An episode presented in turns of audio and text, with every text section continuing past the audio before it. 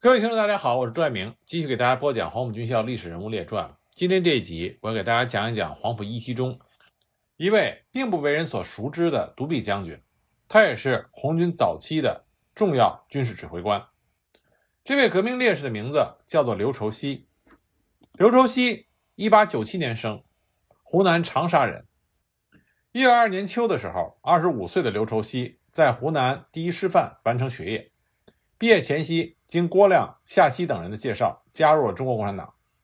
毕业之后，他来到湖北省吕鄂小学教书。一九二四年春，新创办的黄埔军校在各地秘密招收进步青年。在湖南党组织的推荐下，刘周西考入了黄埔军校第一期学习。他认真学习，刻苦训练，射击、刺杀、队列等科目都是优秀，初步展现了一位将才的天资。由于思想进步。品学兼优，毕业之后，他留校担任第一教导团第三连的党代表。一九二五年春，在中国共产党的倡议和支持下，广东革命政府决定东征，攻打盘踞在东江地区的军阀陈炯明。刘畴西率部参加了第一次东征，在淡水一战中，他身先士卒，率领一百名黄埔学生军组成的奋勇队，冒着弹雨，架梯奋力地爬上城头，一举攻克了淡水。在棉湖战役中，刘畴西举着军旗冲锋，左臂不幸被敌军的机枪击中，血流不止。战况紧急，他深知战旗是官兵的精神支柱，所以强忍剧痛，用右手高举着战旗，直抵叛军的指挥所，直至击毙了叛军头领。战斗结束之后，刘畴西的伤势恶化，被送到广州治疗。医生告诉他，只有截肢才能保住性命。刘畴西当时坚毅地说。为了打倒军阀，性命尚可牺牲，割掉一条胳膊又有何妨？我一只手也能干革命。他的妻子杨淑纯闻讯从长沙赶来看望，见到断臂的丈夫之后，以泪洗面。乐观的刘畴西就用革命道理劝慰他的妻子，说：“莫要悲伤，我丢了左手，还有右手。再说，革命是要流血的，为了革命流点血是值得的。”在东征中一战成名的刘畴西，成为黄埔。独臂第一人，当时任黄埔军校政治部主任的周恩来特地来看望负伤的东征军官兵，为刘畴西颁发了嘉奖令，并握着他的手说：“刘畴西同志，你是黄埔生的骄傲。”刘畴西身在医院养伤，心里却挂念着前线的战斗。他在寄给友人的一张照片的背后写着：“三月正重征时也，恨不能前往，天之恨。”第二次东征的时候，刘畴西被任命为后方第二医院的党代表。他是一个很勤于职守的人，伤兵历来是最难管理的一部分。可是刘畴西用他的才能，教育抚爱英明，将全院治理的井井有条，一丝不乱。所谓很难管理的伤兵，也成了有纪律、有秩序的队伍。一般伤兵对刘畴西无不是诚心的爱戴和敬仰。第二次东征胜利之后，后方医院结束，当时全院的伤兵表现得非常依恋。他们在感激敬爱刘畴西之余，自动集资赠送给了刘畴西一方红绸金字的牌匾，题字为“正直无私”。东征结束的时候，刘畴西获得了黄埔军校颁发的军功状，蒋介石也为他拨了专款，装了一只假肢。一九二六年六月，刘畴西被任命为黄埔同学会总务科长。在担任总务科长期间，刘畴西他救济了不少各处为了革命而来到广州的同志。维持他们的生活，介绍他们的职业，恢复他们的革命勇气。四一二反革命事变之后，党组织派刘畴西立即去武汉找贺龙。一九二七年五月底，长沙正值白色恐怖时期，正好刘畴西在长沙碰到了郭亮，于是两个人火速赶到武汉，进入到第十一军二十四师。刘畴西任师部参谋，参加了东征讨蒋的行动。一九二七年八月一日，刘畴西参加了八一南昌起义。曾经担任了十一军二十四师的营长，尤其是在起义军离开南昌之后的会昌之战中，刘畴西当时率领一营的兵力，突出于会昌河流的右岸，与敌人进行了一日的苦战，击溃了敌人的优势兵力，展现了刘畴西杰出的军事才能。当起义部队在广东潮汕失败之后，刘畴西与郭亮、柳直荀准备去香港，不料在海上遇到了强盗。财物被抢劫一空不说，还差点在海上丧了命。终于在漂浮了几日之后，遇到了一艘去往公海的船，才得到救助。几经辗转，刘畴西于1928年1月初抵达了上海。党组织考虑到刘畴西的身体状况，就决定让他在上海休息一年。在这一年的时间里，刘畴西仍然心中时刻牵挂着革命事业。他一边养病，一边协助着周恩来进行工作。1929年初，刘畴西被派到莫斯科苏联伏龙芝军事学院学习，在那里，他的思想理论和军事理论都得到了很大的提高。1930年8月，受党组织的秘密派遣，学成归来的刘畴西从上海出发，经闽西到达赣南红一方面军总部。当时正值第一次反围剿，红三军第八师师长龙之道阵亡，刘畴西临危受命兼任师长。他头上有着黄埔军校和伏龙芝军校高材生的光环，那么他也不负众望。红八师在他的率领下，如下山猛虎，拦截敌人，与兄弟部队形成夹击，将围剿军谭道源部五十师歼灭，活捉了敌人十八师师长张辉瓒。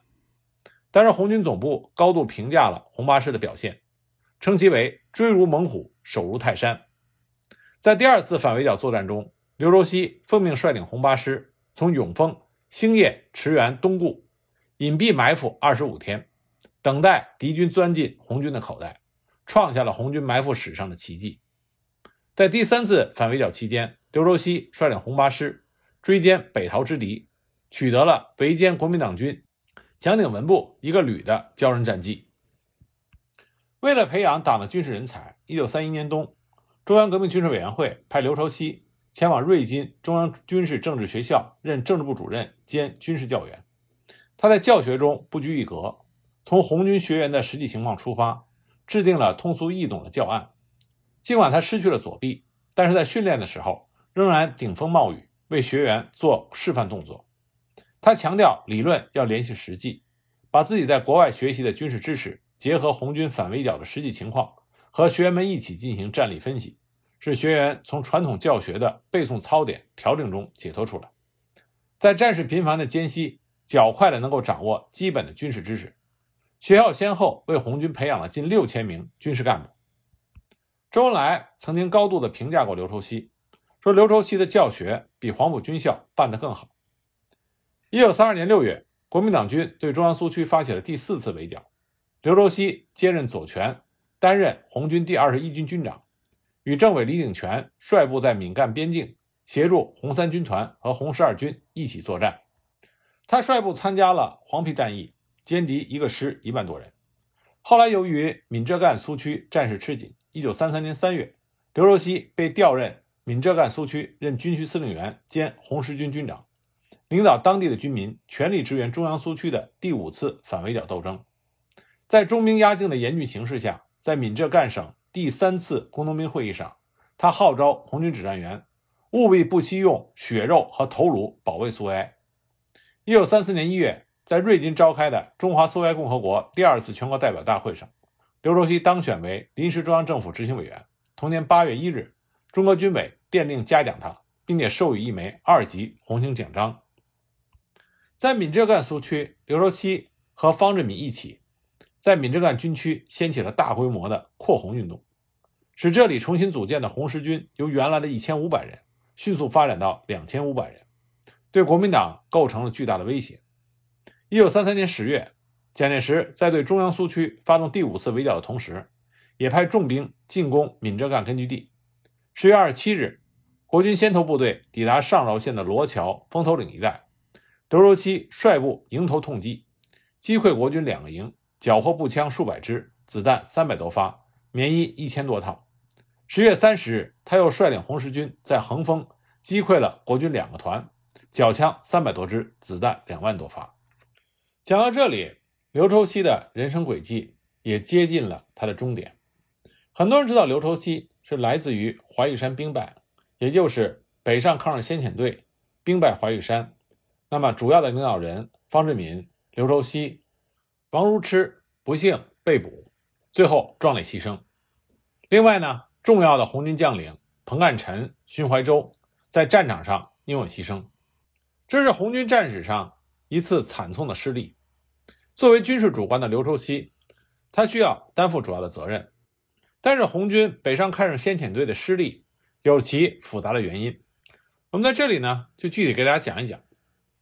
一九三四年七月上旬，国民党军向中央苏区中心地区发起了全面进攻，以北路军直接指挥的六个师向江西兴国县推进，第六路军四个师向兴国县古龙冈推进，第三路军先以四个师进占江西广昌县的头皮，随后集中九个师向江西的宁都县、广昌县以前、石城县推进，以东路军为主的六个师。由福建的连城县向长汀县推进，南路军三个师由江西的寻乌、军门岭向会昌县推进，以三个师集结于江西南丰县、广昌县为总预备队。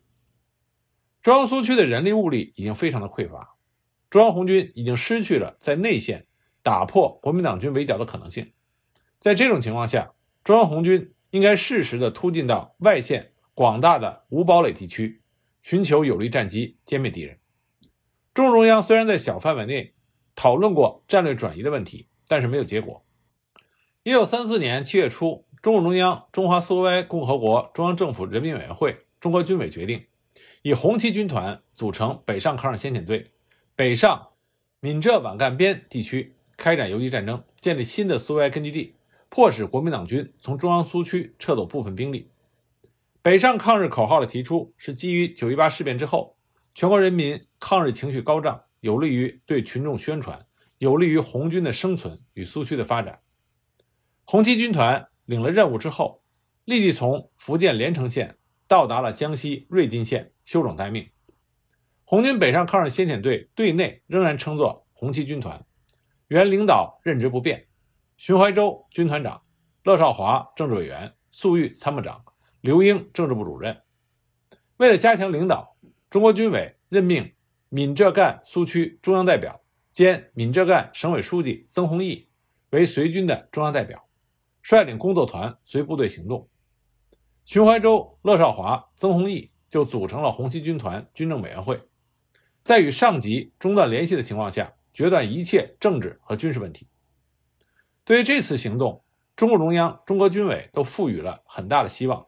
做了大量的准备工作，为了宣传抗日救国主张，决定公开发表《为中国工农红军北上抗日宣言》《中国工农红军北上抗日先遣队告农民书》等文件，并且提出了红军是工农自己的军队，工农团结起来打倒土豪分田地，拥护红军北上抗日运动，打倒日本帝国主义，一致对外驱逐日本帝国主义出中国，反对日本帝国主义进攻福建等口号。中国军委下令红九军团在东线行动，专程护送红七军团渡过闽江。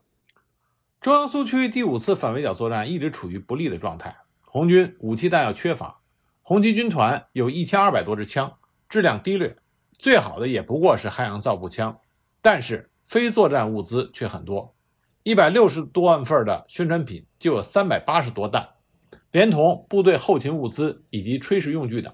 总共达到了五百多弹。一九三四年七月六日晚，红七军团从江西瑞金县出发。这个时候，福建的国军正规军大部分的部队已经调往闽赣边境剿匪，驻防部队大多数地方武装，他们无力阻止红七军团和红九军团的行动。红七军团经过福建长汀县、连城县、永安县，攻克了大田县，然后红七军团经尤溪县以东进至闽中。红七军团在红九军团的配合下，攻占了尤溪县以东的樟湖坂。七月三十一日，红七军团渡过闽江，占领了古田县的黄田。红九军团在完成了护送红七军团过闽江的任务之后，奉命返回。红七军团进占黄田之后，遵照中国军委原定计划，应该经浙江庆元县、遂昌县北上，直取皖南。可是红七军团先头部队刚刚到达古田县的谷口。就接到了中国军委的电令，由谷口东进，占领水口，纪念八一建军节，威胁并相机袭取闽侯县，也就是今天的福州市。红七军团改变了行军方向，不仅要转一个大圈子，而且会暴露实力。这是北上抗日先遣队进军途中，中国军委做出的第一个错误的决定。水口镇是国民党军福建闽江警备司令部所在地。有四个营的兵力扼守。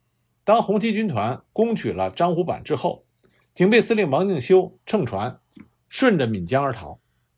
一九三四年八月一日凌晨，红七军团占领了水口镇，这就引起了国民党福建当局的极度恐慌。围绕中央苏区的国民党军东路军总司令蒋鼎文急忙赶到闽侯县视察。闽侯县城城墙高大，工事坚固，城内驻有国军大量兵力，以及从黄田、水口溃逃而来的保安团等地方武装。在红七军团攻占水口的当天，国军第八十七师五幺八团奉命赶到闽侯县，担负西北郊阵地的防务，与驻守于此的第八十七师五二团左翼连接。八月二日，红七军团不顾敌人的重兵设防，仍然向闽侯县挺进。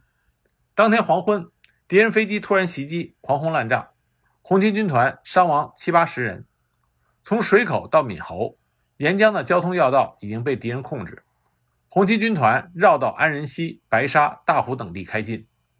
七日，红七军团抵达闽侯县城西北郊的岭头、笔架山、赤桥、福村一带。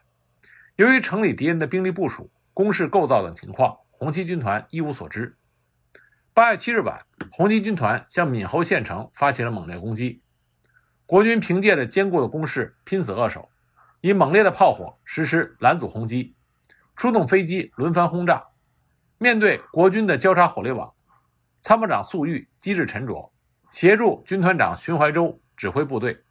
红七军团指战员英勇顽强，占领了大北岭、小北岭和城北的主要街道。但是由于缺乏攻城武器和制空权等原因，战斗进行的十分艰难。针对这种情况，红七军团召开了军政委员会紧急会议，研究对策。随军中央代表曾洪义被敌人的进攻吓破了胆，主张立即撤离，与闽东红军和游击队会合。军团政委乐少华主张继续攻打，军团长荀怀洲主张红七军团应该立即撤离，转移到闽东根据地去。最终，乐少华的意见被否决。八日晚，红七军团向闽东转移。八月九日，红七军团转移到闽侯县以西的北岭一带。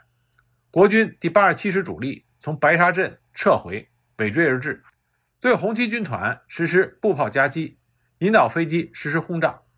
为了保存实力，红七军团主动撤出了战斗，向福建连江县桃园潘渡方向转移。八月十日，红七军团转移到桃园，国军第八十七师五二团紧追不舍，由侧面追至。红七军团以一个团的兵力与之激战，继而以主力在敌人的右翼展开包抄。红七军团集中部队发起猛攻，准备从中央突破敌军，将敌人分割包围。但这个时候，敌人的飞机飞临上空，狂轰滥炸。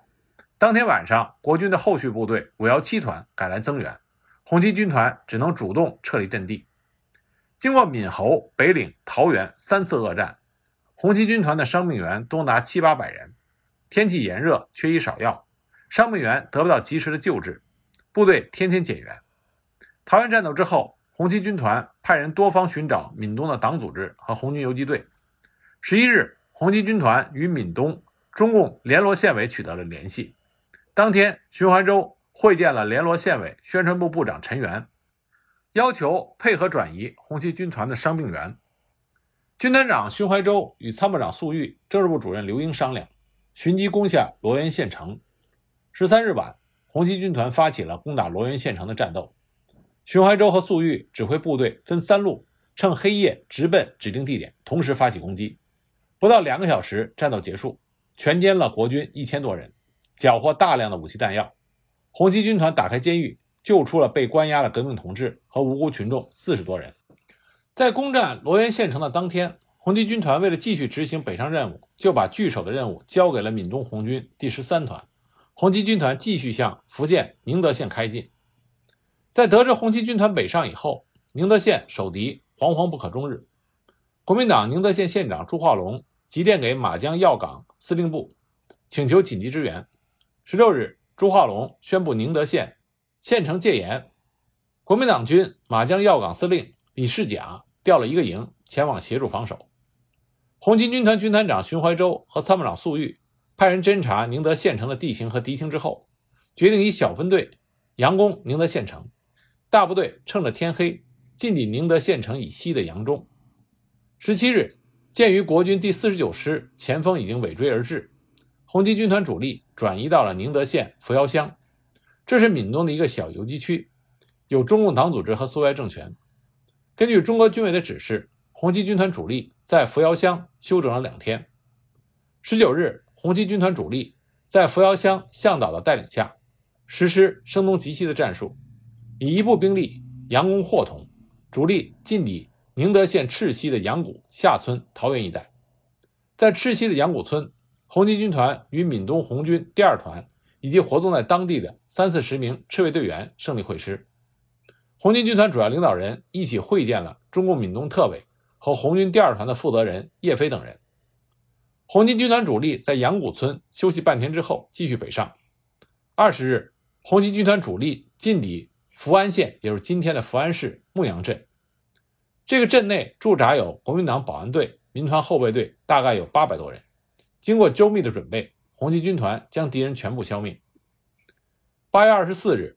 中国军委命令红七军团继续北上，立即向福建寿宁县、浙江庆元县开进。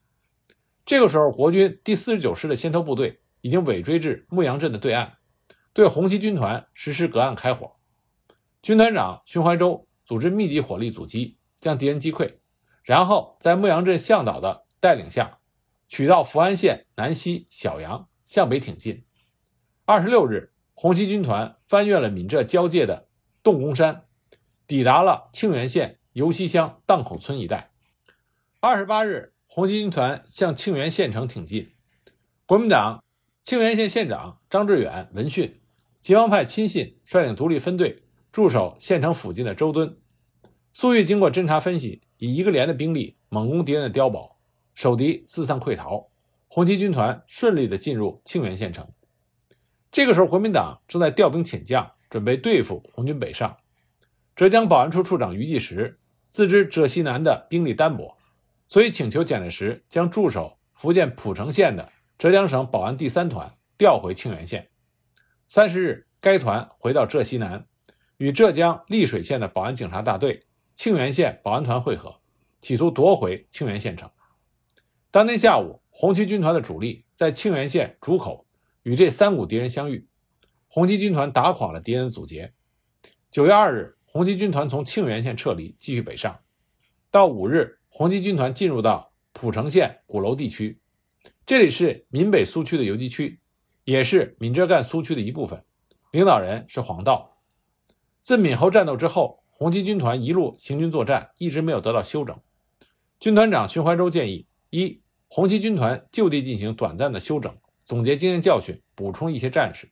二依托闽北苏区打一两个大胜仗，更大规模的发动群众，发展游击战争，将闽东闽北连成一片，继而把浙南条件较好的庆元县连接起来，创造更大的局面，然后跳跃式的向赣东北、浙西、皖南发展。这个意见是非常不错的，所以得到了粟裕、刘英的赞同。但是随军中央代表曾洪义表示反对，军团政治委员乐少华。则机械地执行中国军委的指示，坚决主张立即北上。于是，曾洪义、乐少华、荀怀洲分别向中国军委发了电报，陈述各自的主张。中国军委对曾洪义的主张予以批驳，对荀怀洲的主张予以批评，对乐少华的主张予以支持。在给红七军团的回电中，中国军委指出：“你于闽北苏区休息，这恰合敌人的企图，因敌人企图阻止你们北进。”这是北上抗日先遣队进军途中，中国军委做出的第二个错误决定。我们之前在《逝去的牛人》里边讲过荀怀洲，荀怀洲是一名非常优秀的军事将领，他有很好的大局观，但他有一个致命的弱点，就是荀怀洲的资历非常浅，他是在根据地战斗中逐渐成长起来的一位年轻的红军将领。红七军团北上抗日先遣队，这是一支完全要杀入敌占区，要随机应变。灵活指挥的一支部队，那么荀怀洲他的军事指挥能力担负这个重担是没有问题的，但是他的资历不够，他不仅仅要服从政委乐少华的领导，更何况中国军委还给他派了一个随军的中央代表曾洪义，这就极大的掣肘了徐怀洲的军事指挥。一九三四年九月九日，红七军团遵照中国军委的命令，离开了闽北苏区，北上浙西。中国军委向红七军团下达了两个新的任务：一，对进攻赣东北红十军和闽北苏区的敌人后方进行彻底的破坏；二，在闽浙赣边境广泛的地区开展游击战，创建新的苏区。红七军团既要突破敌人的围追堵截，又要深入敌后进行破坏活动，处境十分的艰难。十三日，红七军团攻占了浙江江山县青湖镇，消灭了国民党浙江保安团的一个营。接着渡过江山港，给予敌人以一定的威胁和打击。但是，对于中国军委的指挥错误和当地群众对红军的不了解，红七军团的行动受到了较大的限制。中国军委批评红七军团执行命令不力，指责其对保安团畏惧其截击是不对的，行动迟缓，破袭太少。十七日，红七军团进至浙江常山县芳村芙蓉一带。当天，中国军委电令。红七军团在未执行已赋予的破坏浙赣铁路及附近公路的任务，禁止继续北进。十八日，中国军委却电令说，应继向绥安前进，以袭击方法占领该城，并确保于我军手中。中国军委还规定，红七军团以浙江绥安县为中心，于浙江淳安县、寿昌县、渠县、开化县开展游击战争，建立苏区，然后再向浙皖边境的。安徽西县、休宁县、浙江的建德县、兰溪县发展。时隔一天，中国军委的指示前后矛盾，这使得红七军团无所适从。这个时候，国军调兵遣将，企图将红七军团围歼在浙西地区。蒋介石命令国军四十九师浙江保安第一纵队和第二纵队加紧追击，将补充第一旅、第七师二十旅从江西省调到浙江省参战。余继时受命指挥上述部队坐镇绥安县备战。红七军团的侦察员通过窃听电话获悉了国军的调动情报，随后从捕获的俘虏身上也得到证实。军团长荀怀洲认为，皖南是中国军委确定的北上目的地，也适合红七军团发展，应该继续北上。九月二十一日，荀怀洲率领部队向皖南和皖赣边境转移。红七军团突然向皖南和皖赣边行动，大出乎了敌人的意料之外。余继时气急败坏，慌忙命令出动飞机侦察轰炸，然后派国军第四十九师兵分两路追击。他还发电报告诉皖南休宁县屯溪镇的国军第十五军军长刘茂恩，加强戒备，阻止红七军团进入皖南。二十四日，红七军团翻山越岭。进入到皖南西县石门、狮子石等地。安徽是国民党统治的心脏地区，红七军团进入皖南，让蒋介石十分的惊慌，命令安徽省主席刘振华严密的布防拦截。红七军团进入到皖南之后，经过几次战斗，大体上摸清了敌人的企图和部署。以红七军团的实力，只要实行游击战，在运动中歼敌。三十日，红七军团在转战途中。在江西婺源县与中共皖赣特委和当地游击队的负责人相逢，得知皖南几个县起义失败以后，还有干部和群众分散在皖赣边的山区继续进行革命斗争。在他们的配合下，红七军团在皖赣边地区打退了追击和堵截之敌，缴获了不少武器弹药，补充了五百多名新战士。徐怀洲、粟裕、刘英向中国军委建议，红七军团。留在皖赣边地区开展游击战争，争取在安徽休宁县、祁门县和江西婺源县一带消灭尾追之敌，扩大皖赣苏区，寻机进入浙江。但是中国军委偏听偏信乐少华的一面之词，不断的指责红七军团。一九三四年十月十五日、二十一日，中国军委两次致电，要求红七军团立即前往闽浙赣苏区整顿补充。这是北上抗日先遣队进军途中，中国军委做出的第三个错误决定。讲到这里，我们可以看出来，北上抗日先遣队受到了中国军委的遥控指挥，这极大的限制了徐怀洲、粟裕这些优秀的前线红军指战员的发挥。而在当时恶劣的斗争环境下，这种限制必然会给红军造成重大的损失，这也是导致北上抗日先遣队最后兵败怀玉山的最主要原因。那么，红七军团在中国军委的命令下，他们之后的路又将走向何方呢？我们下一集再继续给大家讲。